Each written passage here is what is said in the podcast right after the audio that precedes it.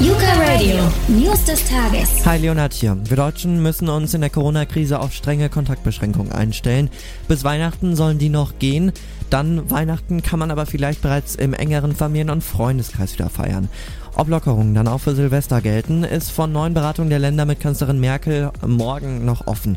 Für Firmen, die auch im Dezember dicht bleiben sollen, plant der Bund weitere Milliardenhilfen. Die Ministerpräsidentinnen der Länder einigten sich auf diese Linie, mit der sie in die Beratung mit Angela Merkel gehen.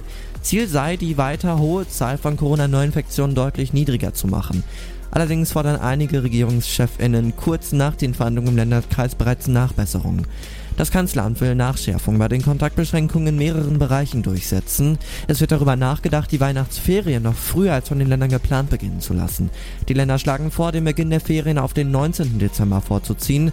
Das ist ohnehin bei den vielen Bundesländern schon der Fall. Merkel könnte sich demnach vorstellen, dass die Ferien schon ab dem 16. Dezember beginnen. Die Länder hatten sich bereits gestern auf ein gemeinsames Papier geeinigt. Die Kontaktbeschränkungen sollen ab Anfang Dezember verschärft werden. Vom 23. bis zum 1. soll es gelockert werden, wie aus einem Beschlussentwurf der Länder für die Beratung mit Merkel hervorgeht. Der lag auch der deutschen Presseagentur bereits vor. Und das ist heute auch noch wichtig. Der Dow Jones Industrial hat heute erstmals in seiner Geschichte die Marke von 30.000 Punkten hinter sich gelassen.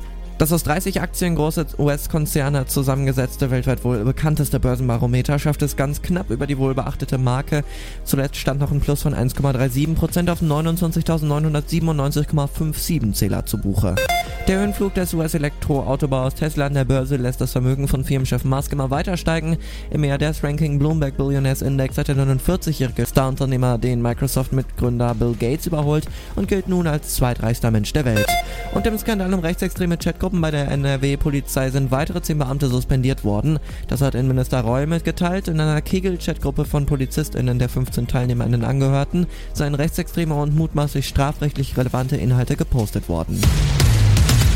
Und jetzt noch eine gute Nachricht. Die FIFA stellt übermorgen entsprechende Mindeststandards vor, die in allen Ligen weltweit gelten sollen. SpielerInnen sollen einen zwingenden Mutterschaftsurlaub von mindestens 14 Wochen erhalten, der zumindest zwei Drittel des vertraglich vereinbarten Gehalts bezahlt sein soll.